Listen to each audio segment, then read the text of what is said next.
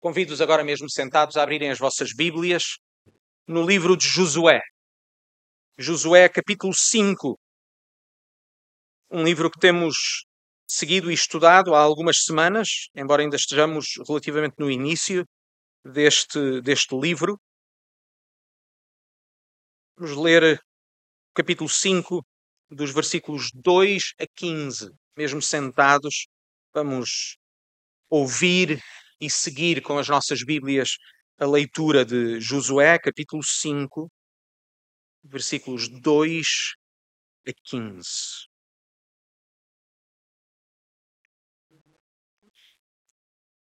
Diz-nos assim a palavra de Deus. Naquele tempo disse o Senhor a Josué: Faze facas de pedra e torna a circuncidar segunda vez aos filhos de Israel. Então Josué fez para si facas de pedra e circuncidou aos filhos de Israel no Monte dos Prepúcios. E foi esta a causa por que Josué os circuncidou. Todo o povo que tinha saído do Egito, os varões, todos os homens de guerra, eram já mortos no deserto pelo caminho, depois que saíram do Egito. Porque todo o povo que saíra estava circuncidado. Mas a nenhum do povo que nascera no deserto pelo caminho, depois de terem saído do Egito, haviam circuncidado. Porque quarenta anos andaram os filhos de Israel pelo deserto, até se acabar toda a nação, os homens de guerra que saíram do Egito e que não obedeceram à voz do Senhor, aos quais o Senhor tinha jurado que lhes não havia de deixar ver a terra que o Senhor jurara aos seus pais dar-nos, terra que mana leite e mel. Porém, em seu lugar, pôs a seus filhos. A este Josué circuncidou porquanto estavam incircuncisos, porque os não circuncidaram no caminho. E aconteceu que, acabando de circuncidar a toda a nação, ficaram no seu lugar, no arraial, até que sarar. Disse mais o Senhor a Josué: Hoje resolvi de sobre vós o opróbrio do Egito, pelo que o nome daquele lugar se chamou Gilgal até ao dia de hoje. Estando, pois, os filhos de Israel alojados em Gilgal, celebraram a Páscoa no dia 14 do mês, à tarde, nas campinas de Jericó. E comeram do trigo da terra do ano antecedente, ao outro dia, depois da Páscoa, pães asmos e espigas tostadas no mesmo dia. E cessou o maná no dia seguinte, depois que comeram o trigo da terra do ano antecedente. E os filhos de Israel não tiveram mais maná. Porém, no mesmo ano, comeram das novidades da terra de Canaã. E sucedeu que, estando Josué ao pé de Jericó, levantou os seus olhos e olhou. E eis que se pôs de pé diante dele um homem que tinha na mão uma espada nua. E chegou-se a Josué a ele e disse-lhe: És tu um dos nossos ou dos nossos inimigos? E disse ele: Não, mas venho agora como príncipe do exército do Senhor. Então Joé, Josué se prostrou sobre o seu rosto e o adorou e disse-lhe: Que diz o meu senhor ao seu servo? Então disse o príncipe do exército do Senhor a Josué: Descalça os sapatos dos teus pés, porque o lugar em que estás é santo. E fez Josué assim. Notem um momento importante da história de Israel, pelo que já vimos neste momento. Israel está neste momento agora já do outro lado do Jordão, na terra que Deus havia prometido aos seus pais. Notem, eles ainda não estão em posse dessa terra, mas eles já estão nessa terra. E agora notem porque é importante que mais uma vez nós vamos dividir estes capítulos para podermos segui-los e estudá-los melhor. Mas notem e notem nas vossas Bíblias que os capítulos 5 a 8 são para ser lidos e interpretados como uma unidade. Vejam a sequência como é que termina ou como é que começa esta secção. Vejam, começa com a circuncisão e depois passa para a Páscoa. Lembrem, vamos falar sobre isso, mas os dois sinais da aliança. E termina no capítulo 8, nos últimos versículos, com a renovação dessa aliança. Que é que temos, entretanto?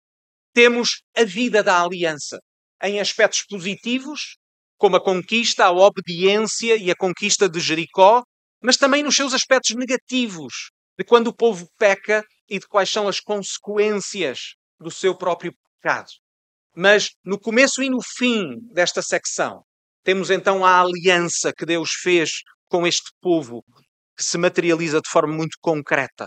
Começa então com os sinais desta aliança. Mais uma vez, lembrem, irmãos, tragamos às nossas mentes, à nossa lembrança, o simbolismo histórico particular. Porque é a restituição da prática da circuncisão. É a prática da primeira Páscoa na Terra Prometida. Lembrem-se que a última, que uh, a primeira Páscoa tinha sido celebrada quando estavam a sair do Egito. Mas a saída do, do Egito tinha como propósito o quê? Que eles pudessem chegar à Terra Prometida certo? É o momento em que divide o passado e o futuro. O Egito está no passado, a terra é o futuro. Pode-se dizer que neste momento da sua história, simbolicamente, eles finalmente deixaram o Egito.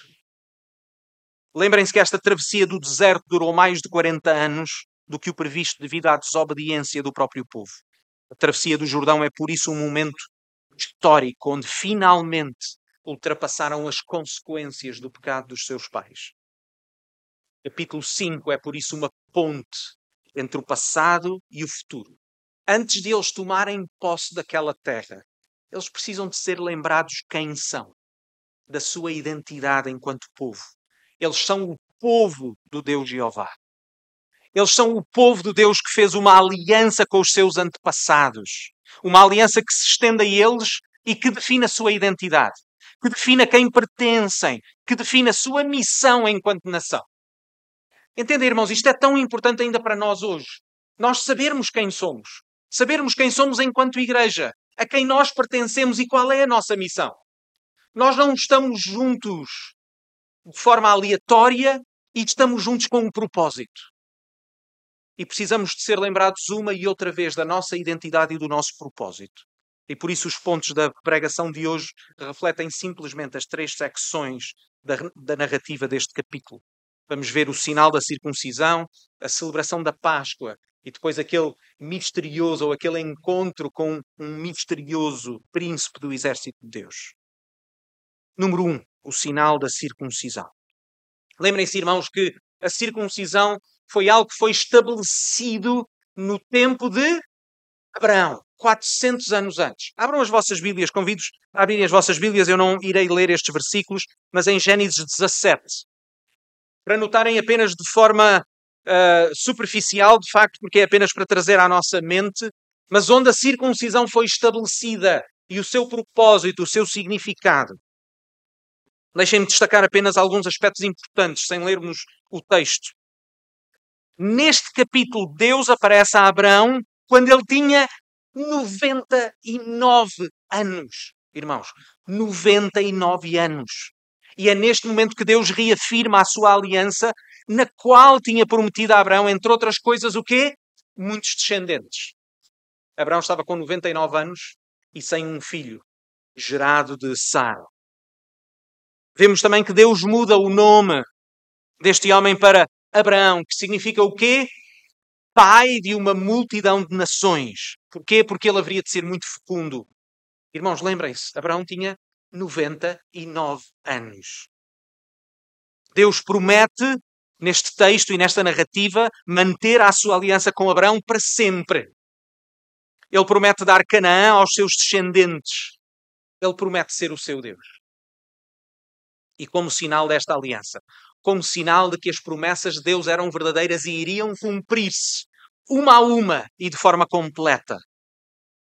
Então ele ordena a Abraão sejam circuncidados todos os homens, todos os bebés nascidos da sua descendência.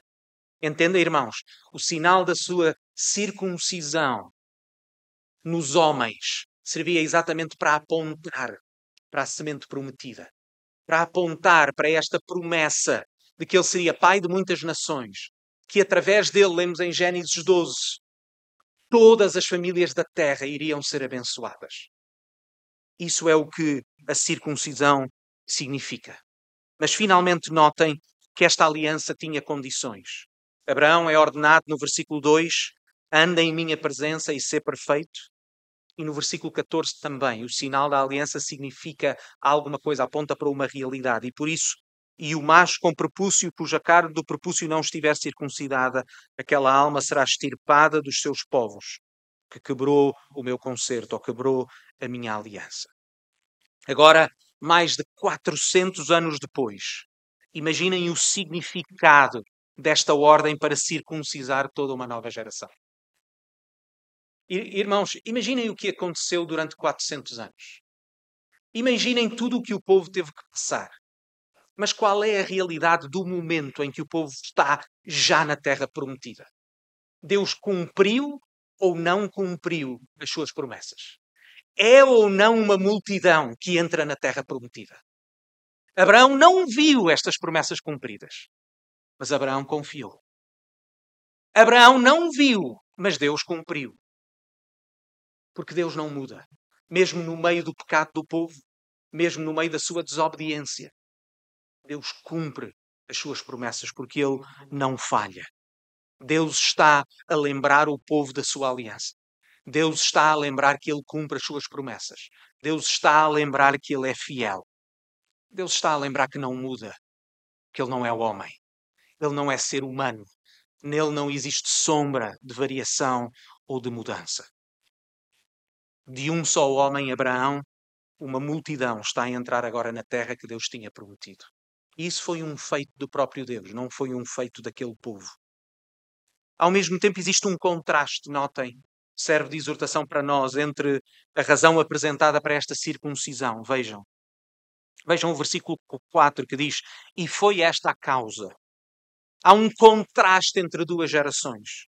A geração infiel é deixada de fora das promessas de Deus. À nova geração é dada a graça de tomar posse dessas mesmas promessas.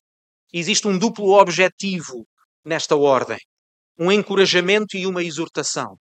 Vejam, eles são, por um lado, fortalecidos pela certeza da graça de Deus e das suas promessas. Entendem? O próprio Deus dá uma explicação para a renovação desta aliança. Vejam o versículo 9. É que Deus resolve tirar de sobre eles o opróbrio do Egito. Entendem? É este o momento em que o Egito fica para trás de uma vez por todas. O Egito, a escravidão, o deserto ficam para trás, eles entram agora e tomam posse das promessas que Deus tinha prometido. O seu resgate da escravatura está simbolicamente concluído. Mesmo que eles ainda não estejam na plena posse da terra, eles já estão na terra que, que Deus lhes tinha prometido. Apesar da desobediência dos seus pais, as promessas de Deus continuam a ser válidas. Apesar dos seus pais terem sido castigados pela sua desobediência, Deus não revogou as suas promessas. Meus irmãos, sejamos encorajados nisto. Deus é fiel. Deus cumpre as suas promessas, mesmo que esteja para além daquilo que nós conseguimos ver, mesmo que esteja para além da nossa vida terrena. Deus não nos abandona. Deus cumpre todas as coisas e nós podemos confiar porque Ele não muda. Mas ao mesmo tempo, este mandamento é também uma exortação, uma exortação à fidelidade. Porquê? Porque quando Deus dá esta ordem, Ele lembra a infidelidade da geração anterior. Vejam o versículo 6. Porquê? Porque 40 anos andaram os filhos de Israel pelo deserto até se acabar toda a nação, os homens de guerra que saíram do Egito, que não obedeceram à voz do Senhor, os quais o Senhor tinha jurado que lhes não havia de deixar ver a terra que o Senhor jurara a seus pais dar-nos, terra que mana leite e mel. Agora reparem nesta ironia, irmãos. A geração anterior tinha sido circuncidada, mas ficou fora da terra. Porquê? Porque o sinal da aliança não estava unido à realidade. Entenda, irmãos? Eles tinham sido circuncidados, mas na realidade eles não tinham confiado no significado da circuncisão. Entenda, irmãos? Isto é importante para nós, mesmo enquanto membros de igreja. O batismo só tem significado se ele representar uma realidade nas nossas vidas. Entendem, irmãos? Estas águas, e se Deus quiser, uh, dentro de poucos domingos, uh, dois irmãos nossos irão ser batizados. Mas nota, irmãos, o batismo, estas águas, quando tirarmos este alçapão, quando tirarmos uh, estas divisórias aqui, esta água não, não é uma água miraculosa. Esta água não tem propriedades mágicas. O batismo é um sinal. É um sinal que é suposto corresponder a uma realidade que acontece nos nossos corações, a uma conversão real. Entendem esta ironia? Eles tinham sido circuncidados, mas eles, na, na verdade, não tinham acreditado na sua circuncisão. Porque não tinham acreditado nas promessas do próprio Deus, não tinham confiado nele. Lembram-se, irmãos, Deus tinha dito e tinham sido enviados os espias. Qual foi a conclusão daqueles espias? Que a terra era boa, como Deus disse, era uma terra que mana leite e mel. E Deus disse: Confiem em mim, vou-vos dar essa terra. E eles, em vez de confiarem em Deus, confiaram nos seus olhos, confiaram nas suas avaliações. E por isso não confiaram em Deus. E por isso não puderam tomar posse das promessas de Deus. Porque não acreditaram que Deus era capaz. E esta é a ironia. Agora, a geração que ainda não tinha circuncidada é a geração que está prestes a tomar posse da terra que Deus tinha prometido. Mas antes de tomarem posse dessa terra, eles agora recebem o sinal um sinal que é suposto representar que eles acreditam no que estão a fazer. Eles de facto confiam que Deus vai cumprir as suas promessas, da mesma forma como já estava a ser fiel. Portanto, a ordem dada a Abraão mantém-se a mesma: anda diante de mim e ser perfeito. Gênesis 17, 1. A circuncisão não é apenas um encorajamento, é também uma exortação. Israel deve comportar-se de forma digna da sua vocação e da sua missão. E a Igreja hoje também. Meus irmãos, este duplo aspecto da palavra de Deus continua a ser válido para a Igreja hoje. Por um lado, nós temos a certeza e confiamos nas promessas de Deus, nomeadamente na esperança da vida eterna. Por outro lado, somos chamados à fidelidade, à aliança que Deus estabeleceu conosco.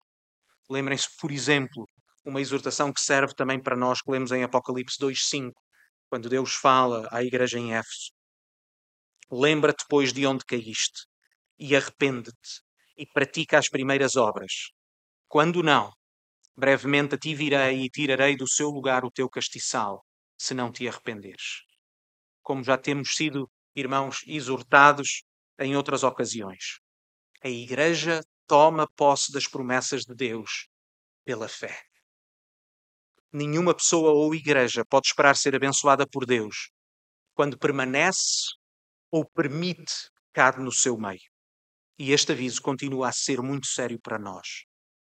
Alguns irmãos, alguns poderão perguntar-se como é que eu posso então ser encorajado no meio destas palavras?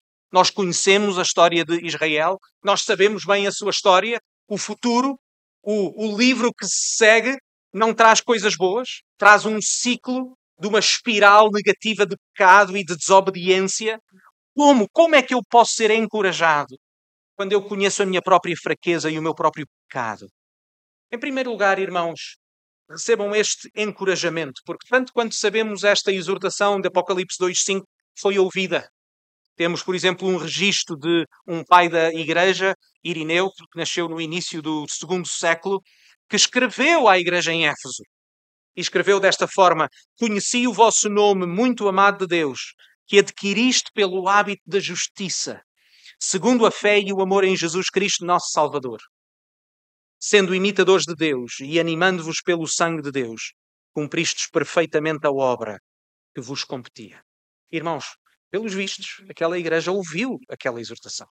Aquela igreja arrependeu-se dos seus pecados e foi abençoada. Em segundo lugar, querido irmão, querida irmã, lembra-te das promessas que o próprio Deus nos faz.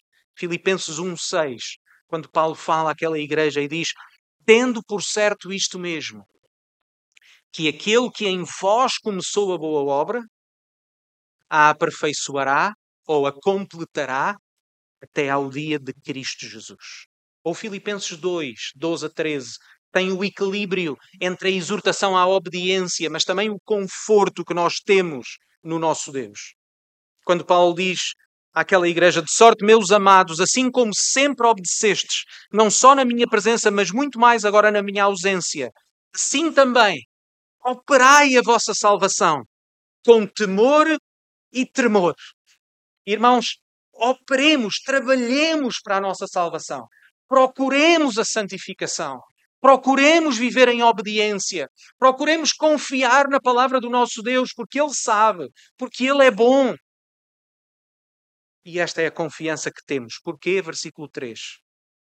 Porque Deus é o que opera em vós, tanto o querer como o efetuar, segundo a sua boa vontade. E a sua boa vontade é que isso seja operado na vida de todos os seus filhos. Essa é a nossa confiança.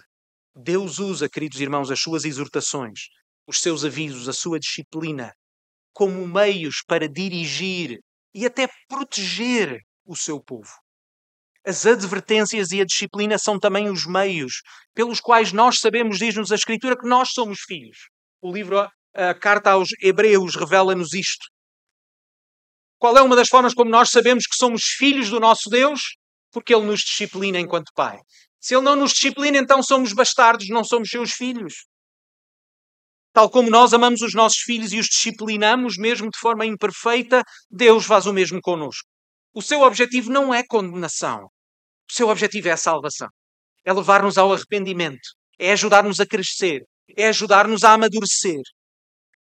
As advertências e a disciplina são também um meio pelo qual nós sabemos que nós somos o seu rebanho. Porquê? Porque o seu rebanho ouve a voz do seu pastor. A santificação progressiva é um sinal de que nós somos filhos de Deus. Aqueles que são seus ouvem a sua voz e obedecem à sua voz. Os filhos e filhas são sensíveis à voz do Pai, porque o Pai lhes perdoou, os perdoou e lhes deu um coração novo. Um coração agora que não é um coração de pedra, é um coração sensível. É um coração de carne, que é sensível ao que Deus diz. E por isso lembremos-nos mais uma vez daquele que é o sinal da nova aliança: o batismo. O batismo que simboliza a união com Cristo. A união com Cristo na sua morte, quando a pessoa é imersa em água, está a simbolizar a sua morte para a velha vida, a sua união com o Senhor Jesus Cristo na sua morte. Quando é elevado das águas, é como da morte para a vida. Ganha uma nova vida. É discípulo do Senhor Jesus e identifica-se com ele também na sua vida. Mais uma vez, o sinal do batismo não tem qualquer propriedade mágica, mas na medida, irmãos, em que representa a nossa conversão, ou seja, a conversão dos nossos corações, então serve como um sinal visível da nossa salvação. Ele é real, porque nós o recebemos pela fé. Na medida em que nós estamos de facto unidos ao Senhor Jesus, temos esta certeza, porque foi o Senhor Jesus que nos deu, em João 10, 29 meu pai que mas deu, ou seja, as ovelhas que mas deu, é maior do que todos, e ninguém pode arrebatá-las das mãos do meu pai. Eu e o Pai somos um, diz o Senhor Jesus. Número 2. Páscoa. Temos a circuncisão e agora celebram Páscoa. Também tem a cessação do maná que tinha sido dado durante o deserto mas por alguma coisa melhor. Lembrem-se, irmãos, o significado da Páscoa como sinal de libertação. Como sinal da libertação também de condenação. Lemos em, em Êxodo 12, 13, 23 e 27. E aquele sangue, lembram-se, irmãos, o sangue do cordeiro que eles deviam colocar nos umbrais da porta? E aquele sangue vos será por sinal nas casas em que estiverdes. Vendo eu o sangue, passarei por cima de vós e não haverá entre vós praga de mortandade quando eu ferir a terra do Egito. Porque o Senhor passará para ferir os egípcios, porém, quando vir o sangue na verga da porta e em ambas as ombreiras, o Senhor passará aquela porta e não deixará o destruidor entrar em vossas casas para vos ferir. Então direis: Este é o sacrifício da Páscoa ao Senhor. Passou as casas dos filhos de Israel no Egito, quando feriu aos egípcios e livrou as nossas casas. E então o povo inclinou-se e adorou. Qual é a nossa identidade ou qual era a identidade do povo de Israel? Israel era um povo a quem Deus salvou da escravidão do Egito, mas que também, não esqueçamos isto, os poupou do seu merecido castigo. É um povo a quem Deus perdoou os seus pecados. Não é essa também a nossa identidade? Nós somos um povo a quem Deus poupou o castigo que merecíamos, impondo ao Senhor Jesus, aquele cordeiro que era sacrificado todas as Páscoas. Não era mais que uma sombra, um tipo, uma representação daquilo que o próprio Deus haveria de fazer na pessoa do Senhor Jesus. Quando ele derramou o seu sangue para pagar a culpa dos nossos pecados naquela cruz. Se estás aqui e não és cristão, é isto que nós chamamos Evangelho. Um termo que vem do grego e que significa boas notícias. De que existe um Deus, que nós fomos criados por Ele e fomos criados para a Sua glória, para viver em harmonia com Ele e em obediência a Ele, mas que todos nós, sem exceção, pecamos e porque Deus é um Deus justo, porque Deus é um Deus santo. Ele tem de condenar o pecado e nós estávamos condenados por causa dos nossos pecados. Mas de que Deus não nos abandonou a nós próprios. Deus não nos deixou na pessoa do seu filho, ele tornou-se como um de nós.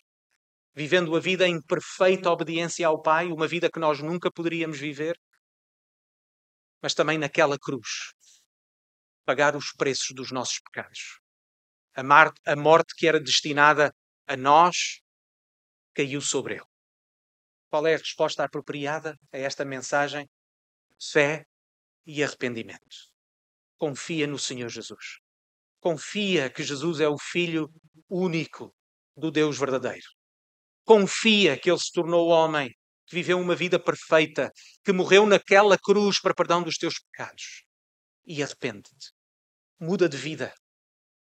Deixa a tua vida antiga e vive para Ele, em completa devoção a Ele.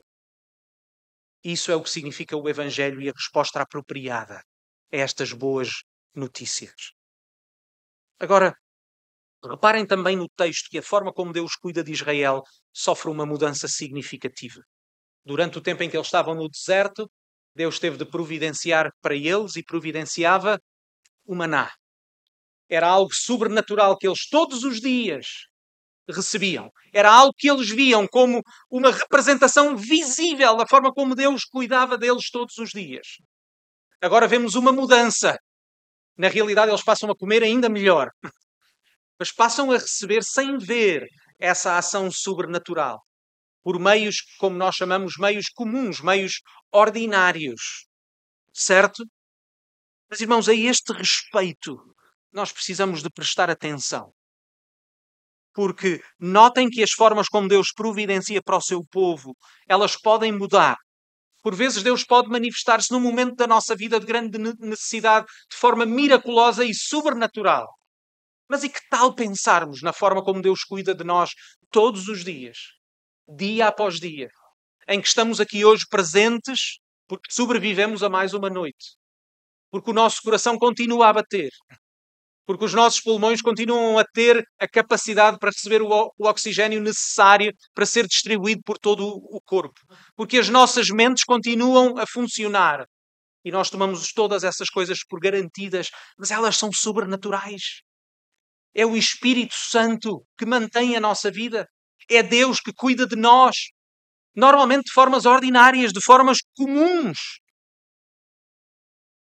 E porquê é que nós precisamos ter cuidado? Porque nós muitas vezes confundimos as bênçãos de Deus com a nossa própria virtude. Nós temos a tendência de sermos orgulhosos, na medida em que nós tendemos a dar demasiado crédito a nós próprios e às nossas realizações. Sabem, irmãos, o, o ideal satânico é continuamente bombardeado aos nossos ouvidos. Tu és capaz. Tu mereceste. Bom, bom trabalho. Orgulha-te de ti mesmo. Irmãos, precisamos ter cuidado. Porque a realidade esmaga o nosso orgulho e dá-nos algo muito melhor. Porque dá-nos o Senhor Jesus. O que temos é pela graça e pela provisão do nosso Deus como disse o apóstolo Paulo 1 Coríntios 4, 7. Porque quem te diferencia? E que tens tu que não tenhas recebido? E se o recebeste, por que te glorias como se não o houveras recebido? Entendem, irmãos? Alguns podem objetar, estás então a querer afirmar que, ou pelo menos a insinuar, que o esforço humano não conta para nada. Não, irmãos. não, não tomem as minhas palavras dessa forma. A soberania e as bênçãos de Deus não se realizam na passividade humana. Nós somos advertidos na própria palavra de Deus contra a preguiça. Somos elogiados pela diligência. As Escrituras ensinam-nos que a preguiça leva à pobreza, em termos gerais, a diligência leva à prosperidade. Mas no final, todas as coisas, mesmo quando Deus usa os seus meios extraordinários ou os meios ordinários e comuns para nos abençoar, nós temos de reconhecer de onde vem. Mesmo quando trabalhamos, mesmo quando nos esforçamos, mesmo quando damos tudo de nós. Irmãos, Salmos 127, se o Senhor não edificar a casa, em vão trabalham os que a edificam. Se o Senhor não guardar a cidade, em vão vigia a sentinela. Entendem, irmãos? Não é uma chamada à passividade, é uma chamada à ação, à obediência, mas na consciência de que procuramos operar a nossa salvação. Porquê? Porque é Deus que trabalha em nós. Assim, quando trabalhamos, quando recebemos a recompensa do nosso trabalho, qual é normalmente a nossa resposta? A nossa boca está normalmente mais cheia de gratidão ou de queixa, humildade ou orgulho. Meus queridos irmãos, não me interpretem mal. Não pensem que quero até diminuir as lutas e as dificuldades de muitos aqui. Até porque a Bíblia nos ensina que somos ensinados e podemos, pela força do Espírito Santo, viver em qualquer circunstância que a pobreza não é representação necessária de desobediência, nem a prosperidade é representação necessária da aprovação de Deus nas nossas vidas. Entendem, irmãos? Não entendam, especialmente aqueles que dentro de nós estão a sofrer e estão a lutar com muitas dificuldades, que eu quero negar as suas dificuldades, inclusivamente as suas necessidades materiais. Mas é ou não verdade, queridos irmãos, que nós somos testemunhas que Deus tem cuidado de nós? Desde os mais pobres aos mais abastados. Penso nos meus próprios filhos, irmãos. Penso em qualquer criança desta igreja. Olhem para eles. Pobres crianças, não são? Não, irmãos. São crianças abençoadas. Crianças muito abençoadas. Irmãos, nenhum dia da minha vida, nem sequer uma vez, graças a Deus, tive de pensar se ia ter comida para lhes pôr no prato. Não é só por si uma benção espantosa e merecida do nosso Deus? Uma benção espantosa num mundo onde 80% da população vive na pobreza, muitos em pobreza vegeta. E no meio desta pobreza, só os Estados Unidos ganham, gastam 8 mil milhões de dólares em cosméticos. Aqui na Europa gastamos cerca de 11 mil milhões de euros em gelados, 50 mil milhões em tabaco. Só os Estados Unidos e a Europa juntas gastam 12 mil milhões de dólares todos os anos em perfumes e 17 mil milhões em comida para animais. Vêem, irmãos, por vezes o que as pessoas precisam e por vezes aquilo que nós precisamos não é de afirmação, por vezes precisamos de correção. Por vezes precisamos de ser exortados. Muitas vezes precisamos de ser chamados à atenção.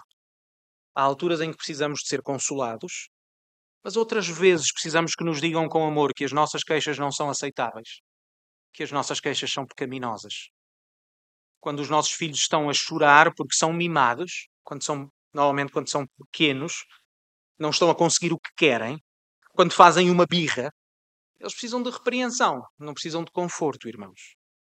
O mesmo acontece connosco, mesmo adultos. Quando as nossas queixas não nascem da falta de algo importante, mas porque somos ingratos com o muito que nós temos. Como, como crianças mimadas, por vezes nos queixamos. Precisamos de ser corrigidos pelo nosso Deus para reconhecermos as muitas bênçãos na nossa cultura em especial, as novas gerações. Este devia ser um exercício diário. Tal como o refrão do famoso hino, que muitos dos irmãos aqui conhecem. Conta as bênçãos. Conta quantas são recebidas da divina mão. Uma a uma. Dize-as de uma vez. Hás de ver surpreso quanto Deus já fez.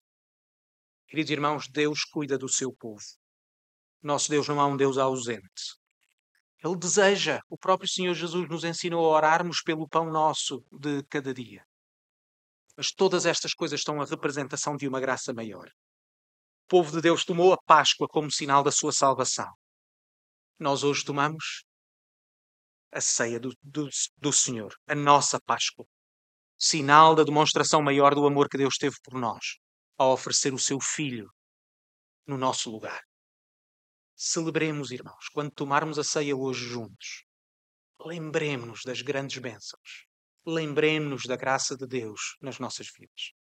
Ponto 3 e último. O príncipe do exército de Deus. Vejam os versículos 13 a 15. Lemos este episódio em que um soldado aparece a Josué. Neste relato um tanto ou quanto misterioso, em que o véu, de certa maneira, é retirado pouco a pouco, é-nos dito no versículo 13 que sucedeu que, estando Josué ao pé de Jericó, levantou os seus olhos e olhou, e eis que se pôs diante dele um homem, não é identificado aqui, um homem, tinha na sua mão uma espada nua, desembanhada. Não nos são dados mais pormenores, apenas o local.